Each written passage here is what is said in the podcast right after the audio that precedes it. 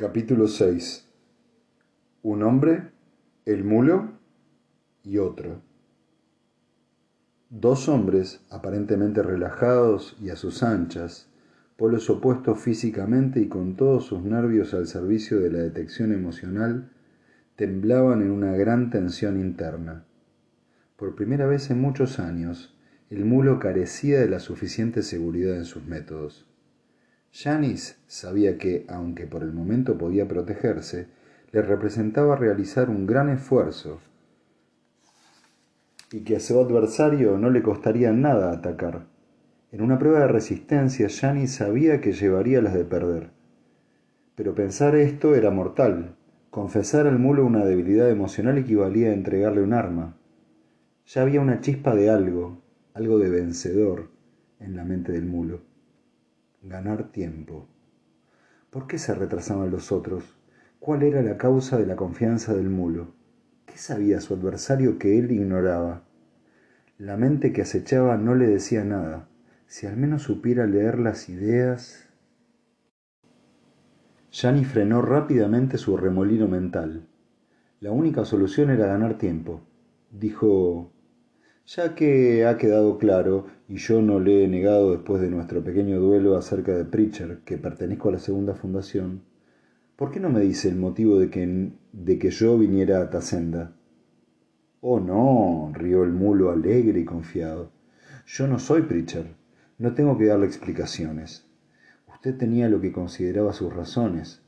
Cualesquiera que fuesen sus acciones me convenían, de modo que no me molesté en analizarlas. Con todo, tiene que haber grandes lagunas en su concepto de historia. ¿Esta senda la segunda fundación que usted esperaba encontrar? Pritcher analizaba mucho, Pritcher hablaba mucho de su tentativa anterior por encontrarla y de su psicólogo, Iblin Miss. A veces hablaba más de la cuenta, gracias a una pequeña presión por mi parte, claro está. Piense de nuevo en Iblin Miss, primer ciudadano. ¿Por qué habría de hacerlo? Confianza. Yani sintió que la confianza del otro iba en aumento, como si cualquier duda que hubiese podido abrigar el mulo se estuviese desvaneciendo. Observó, conteniendo con firmeza el acceso de desesperación. ¿Así que no siente curiosidad? Pritchard me habló de que algo causó a Miss una enorme sorpresa. Tenía mucha prisa por hablar, por advertir a la segunda fundación, ¿verdad? ¿Por qué? ¿Por qué? Iblis murió. La segunda fundación no fue advertida, y pese a ello la segunda fundación existe. El mulo sonrió con verdadera satisfacción y replicó con un repentino y sorprendente matiz de crueldad que ni sintió acercarse y enseguida retroceder. Pero parece ser que la segunda fundación fue advertida. De otro modo, ¿cómo y por qué un tal Bail Janis llegó a Calgan para manipular a mis hombres y asumir la ingrata tarea de intentar engañarme. La advertencia llegó, pero demasiado tarde. Eso es todo. Entonces, y Janis permitió que la piedad emanara de él, usted ni siquiera sabe qué es la segunda fundación e ignora el profundo significado de todo cuanto ha ocurrido. Ganar tiempo ganar tiempo. El mulo sintió la piedad del otro y sus ojos se entrecerraron en hostilidad. Se frotó la nariz con su habitual gesto y replicó Diviértase, pues. Hable de la segunda fundación. Janis habló deliberadamente con palabras y no con simbólica emocional. Por lo que he oído, el misterio en torno a la segunda fundación era lo que más intrigaba a Miss. Ariseldon fundó sus dos unidades de manera tan diferente la primera fundación fue un estallido que tan solo en dos siglos deslumbró a media galaxia. La segunda fue un abismo de oscuridad. Usted no comprenderá la razón si no puede sentir de nuevo la atmósfera intelectual del imperio moribundo. Fue un tiempo de absolutismos, de las grandes generalidades finales, al menos en el pensamiento. Era un signo de decadencia, por supuesto, como si se hubieran construido diques para evitar el desarrollo ulterior de las ideas. Lo que hizo famoso a Seldon fue su rebeldía contra estos diques. La última chispa de creación joven que ardía en él iluminó al imperio con la luz del crepúsculo y anunció el sol naciente del segundo imperio. Muy espectacular. ¿Y qué más? Entonces creó sus fundaciones, de acuerdo con las leyes de la psicohistoria, pero él sabía mejor que nadie que incluso esas leyes eran relativas. Él nunca creó productos acabados. Los productos acabados son para las mentes en decadencia. El suyo fue un mecanismo evolutivo y la segunda fundación era el instrumento de esa evolución. Nosotros, primer ciudadano, de su pasajera unión de mundos, nosotros somos los guardianes del plan de Seldon. Solo nosotros. ¿Está usted intentando adquirir valor a fuerza de palabras? preguntó desdeñosamente el mulo. ¿O acaso tratando de afectarme? Sepa que la segunda fundación, el plan de Seldon o el segundo imperio no me impresionan en absoluto ni despiertan en mí ninguna clase de compasión, simpatía, responsabilidad o cualquier otro elemento emocional. Además, pobre insensato, será mejor que utilice el pasado al mencionar a la segunda fundación porque ya ha sido destruida. Yani sintió que el potencial emocional que presionaba su mente aumentaba de intensidad cuando el mulo se levantó de la silla y se aproximó a él. Luchó furiosamente, pero algo le estaba invadiendo sin piedad, haciendo retroceder su mente. Se encontró apoyado contra la pared. El mulo se detuvo ante él con sus huesudos brazos en garras y una sonrisa terrible bajo la enorme nariz y dijo su juego ha terminado, Janis. El juego de todos ustedes, de todos los hombres que componían la segunda fundación. Ya no existe. Ya no existe. ¿Qué estaba usted esperando mientras parloteaba con Pritchard, cuando podía haberle derribado y tomado su pistola sin el menor esfuerzo físico? Me estaba esperando a mí, ¿verdad? Estaba esperando para saludarme en una situación que no despertara mis sospechas. Ha sido una lástima que no hiciera falta despertarlas. Yo le conocía a usted, le conocía muy bien, Janice. Conocía muy bien a la segunda fundación. Pero, ¿qué está esperando ahora? Aún sigue lanzándome palabras a la cara desesperadamente como si el mero sonido de su voz pudiera inmovilizarme. Y todo el rato mientras habla, algo en su mente espera, espera y aún sigue esperando.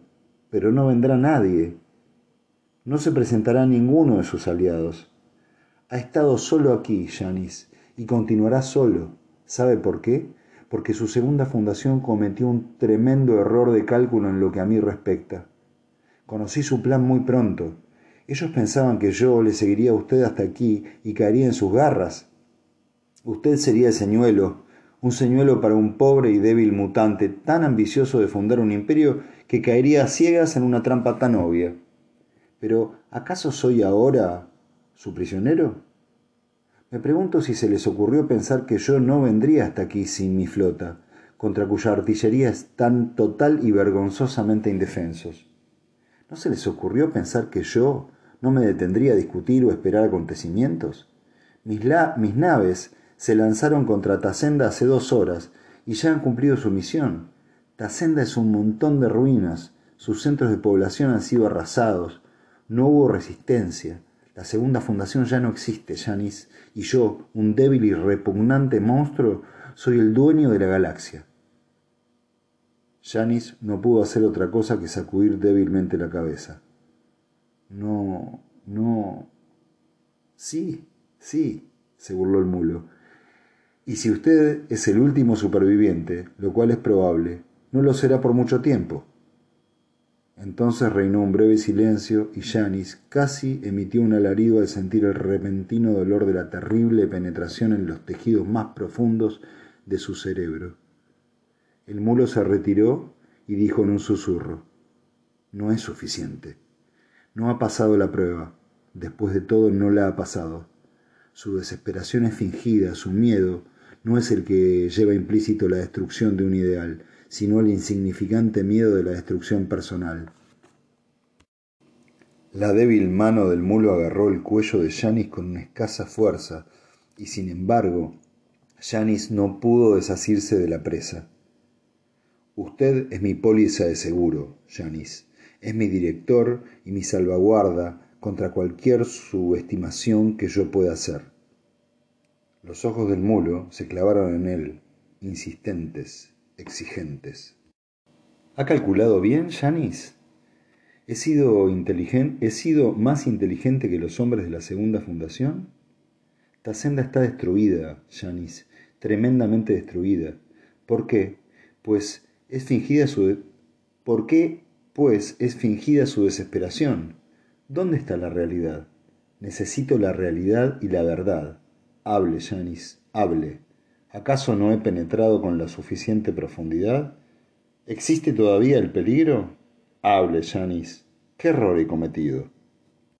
Janis sintió que las palabras se le escapaban de la boca, las pronunciaba contra su voluntad, apretó los dientes para detenerlas, se mordió la lengua, puso en tensión todos los músculos de su garganta. Pero salieron, en un jadeo, arrancadas por la fuerza y escapando a pesar de la enorme voluntad que, ponía, que oponía a su paso. La verdad, jadeó, la verdad, sí, la verdad, ¿qué falta por hacer? Seldon fundó la segunda fundación aquí, aquí tal como he dicho, no he mentido. Los psicólogos llegaron y pusieron bajo su control a la población nativa.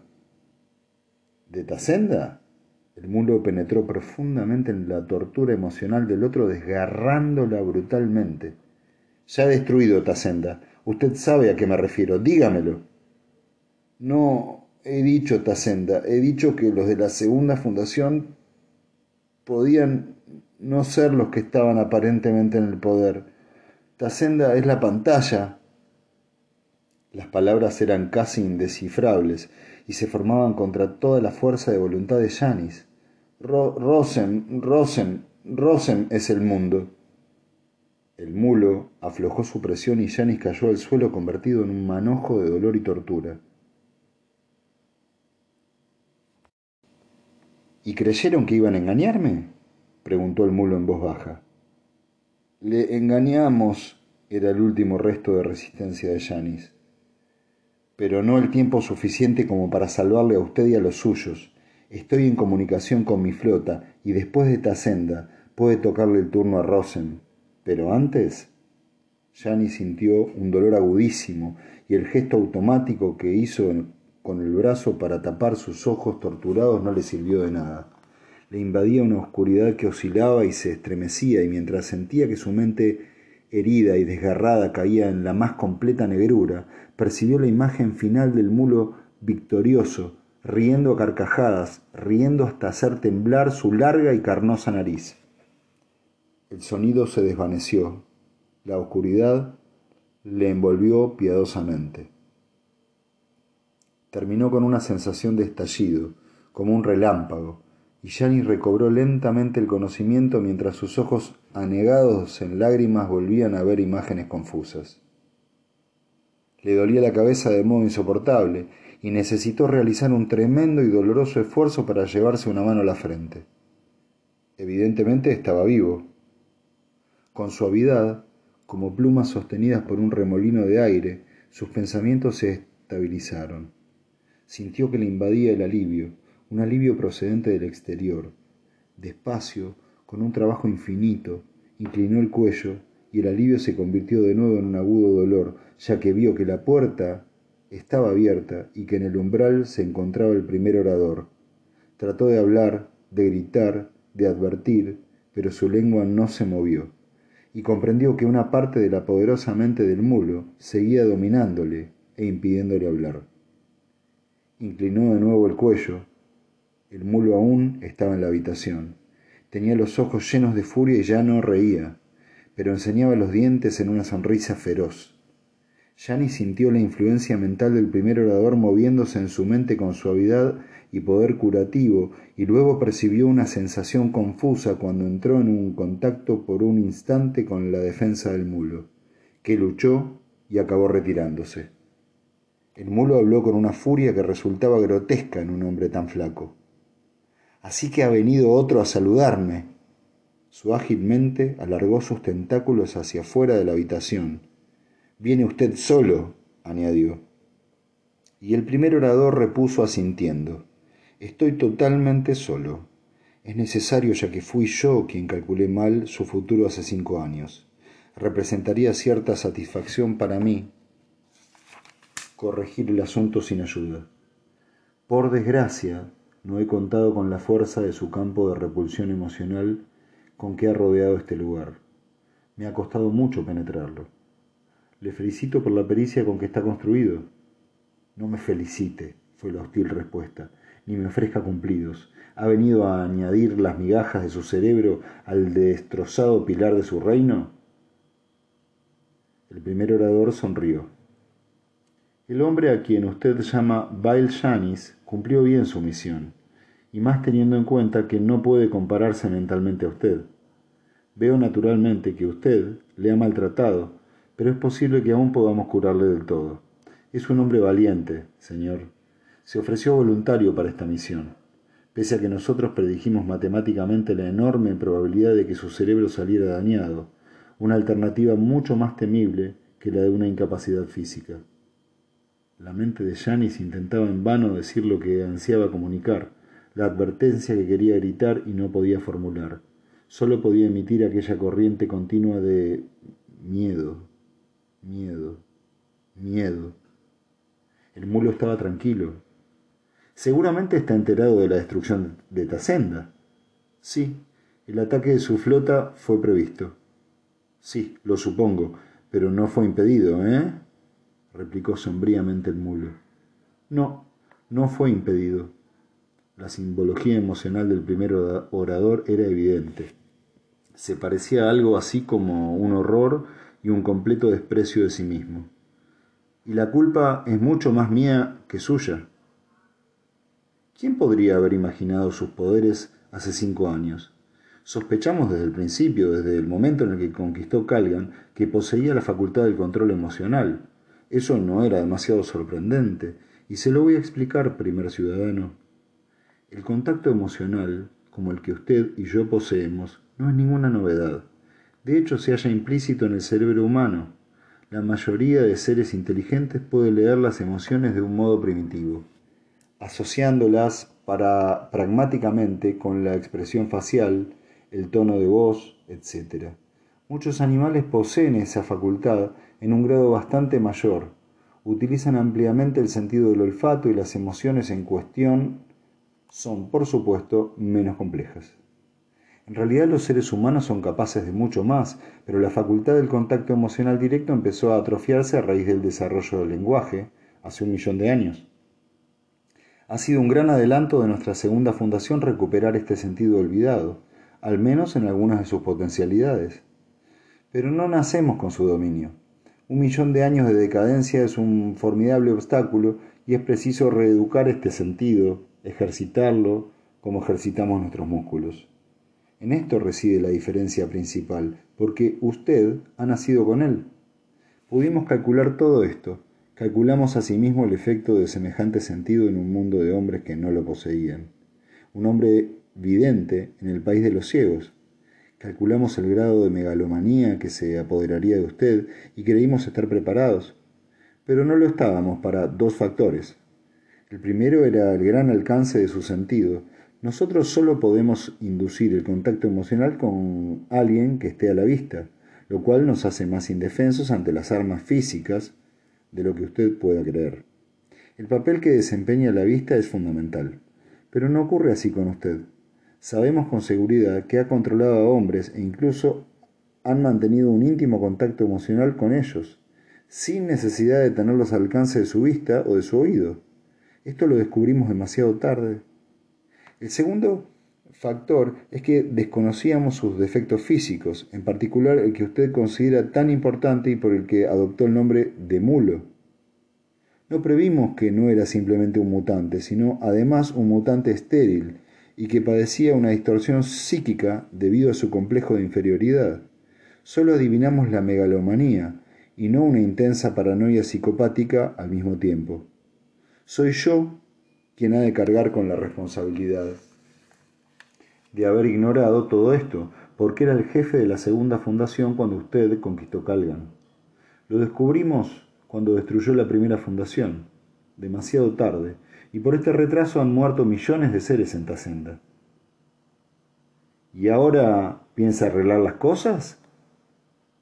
Los delgados labios del mulo se contrajeron y su mente se estremeció de odio. ¿Qué hará? ¿Cebarme? ¿Devolverme el vigor masculino? ¿Borrar de mi pasado una larga infancia en un ambiente hostil? ¿Lamenta usted acaso mis sufrimientos? ¿Lamenta mi desgracia? Yo no siento pena por el que hice, por lo que hice en mi favor. Que la galaxia se proteja lo mejor que pueda, ya que no movió un solo dedo para protegerme cuando yo lo necesitaba.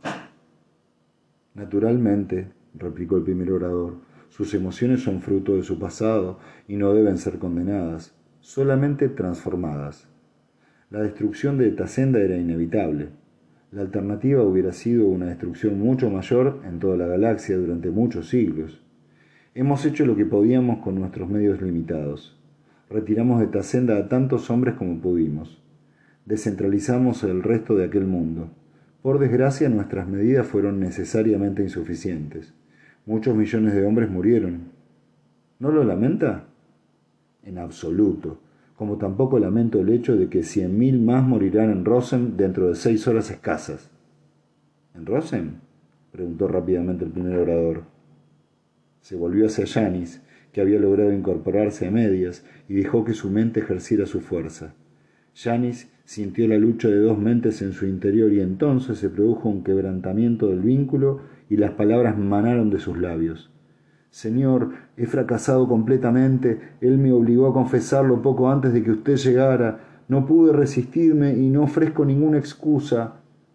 Sabe que Tasenda no es la segunda fundación, sabe que Rosem sí lo es. Y el vínculo volvió a cerrarse dentro de él. El primer orador frunció el ceño. Comprendo. ¿Cuáles son sus planes? ¿Acaso lo duda? ¿Realmente encuentra difícil penetrar lo evidente? Mientras usted me describía la naturaleza del contacto emocional, mientras me lanzaba a la cara palabras como megalomanía y paranoia, yo trabajaba. Me he puesto en contacto con mi flota, la cual ya tiene sus órdenes. Dentro de seis horas, a menos que dé una contraorden por la razón que sea, bombardearán toda la superficie de Rosen a excepción de este único pueblo y un área circundante de 200 kilómetros cuadrados harán un trabajo concienzudo y después aterrizarán aquí. Dispone usted de seis horas y en seis horas no puede neutralizar mi mente. Si en seis horas no puede neutralizar mi... No, y en seis horas no puede neutralizar mi mente ni salvar al resto de Rosen. El mulo extendió los brazos y rió de nuevo, mientras el primer orador parecía esforzarse por asimilar este inesperado cambio en la situación. Preguntó. ¿Cuál es la alternativa? ¿Por qué tiene que haber una alternativa? Yo no ganaría nada con ella. ¿Acaso de proteger las vidas de los habitantes de Rosen? Tal vez me, Tal vez me contente con que usted permita aterrizar a mis naves y todos ustedes, todos los hombres de la Fundación, se sometan al control mental. Tal vez entonces anularía la orden de bombardeo. Podría ser Podría ser interesante tener bajo mi control a tantos hombres de tan preclara inteligencia. Pero por otra parte, ello requeriría un esfuerzo considerable y tal vez no merecería la pena, de modo que no tengo un interés especial en que usted consienta ello. ¿Qué me contesta, hombre de la segunda fundación? ¿Qué arma tiene contra mi mente? ¿Qué es, por lo menos, tan fuerte como la suya? Y contra mis naves, que son más fuertes de lo que usted jamás soñó en poseer. ¿Qué tengo yo? repitió con lentitud el primer orador. Pues nada, excepto un pequeño grano, un pequeño grano de conocimiento que usted no posee. Hable rápidamente, se rió el mulo. Y con inventiva, aunque no saldrá de esta ratonera por más que se revuelva. Pobre mutante, dijo el primer orador, esto no es una ratonera Pregúntese a sí mismo, ¿por qué Bail Yanis fue enviado a Calgan como señuelo? Bail Yanis, que aunque joven y valiente, es casi tan inferior a usted mentalmente como ese dormido oficial suyo Han Preacher. ¿Por qué no fui yo u otro de nuestros dirigentes que hubiera tenido más capacidad para enfrentarse a usted? Quizá, fue la, la confiada respuesta, no eran ustedes lo bastante tontos, ya que nadie puede enfrentarse a mí. La verdadera razón es más lógica. Usted sabía que Janice era de la segunda fundación. Le faltó capacidad para ocultarle a usted este hecho, y también sabía que era superior a él, por lo que no le importó seguirle el juego y venir hasta aquí como él quería, con el fin de derrotarle después. Si yo hubiera ido a Calgan, usted me habría matado porque habría visto en mí un peligro real. O si yo hubiese escapado a la muerte ocultando mi identidad, no habría conseguido que usted me siguiera al espacio. Solo la inferioridad patente podía obligarle a la persecución. Y si usted hubiera permanecido en Calgan, ni siquiera toda la fuerza de la segunda fundación podría haberle hecho el menor daño, rodeado como estaba por sus hombres, sus armas y su poder mental. Todavía dispongo de mi poder mental, charlatán, replicó el mulo, y mis hombres y mis armas no están lejos. Ciertamente, pero no está en Calgan. Se encuentran en el reino de Tasenda, lógicamente presentado a usted como la segunda fundación, muy lógicamente presentado. Tenía que hacerse así porque usted es un hombre inteligente, primer ciudadano, y solo acepta la lógica. Correcto. Y eso fue una victoria momentánea por su parte, pero tuve tiempo de arrancar la verdad a su hombre, Janis, y de comprender que tal verdad podía existir. Y nosotros, hombre de mente sutil, aunque no lo suficiente, comprendimos que usted querría dar un paso más y por ello preparamos a Bail Janis. Esto es totalmente falso, porque yo le vacié el cerebro como se despluma una gallina, se lo registré y cuando dijo que Rosen era la segunda fundación, era la verdad fundamental, pues en su cerebro no había ni una grieta microscópica donde pudiera ocultarse un engaño. Cierto, y esto no hace más que corroborar nuestro acierto, porque ya le he dicho que Bail Janis fue un voluntario. ¿Sabe usted ¿Qué clase de voluntario? Antes de que abandonase nuestra fundación para dirigirse a Calgan y acercarse a usted, se sometió a una cirugía emocional de naturaleza muy drástica.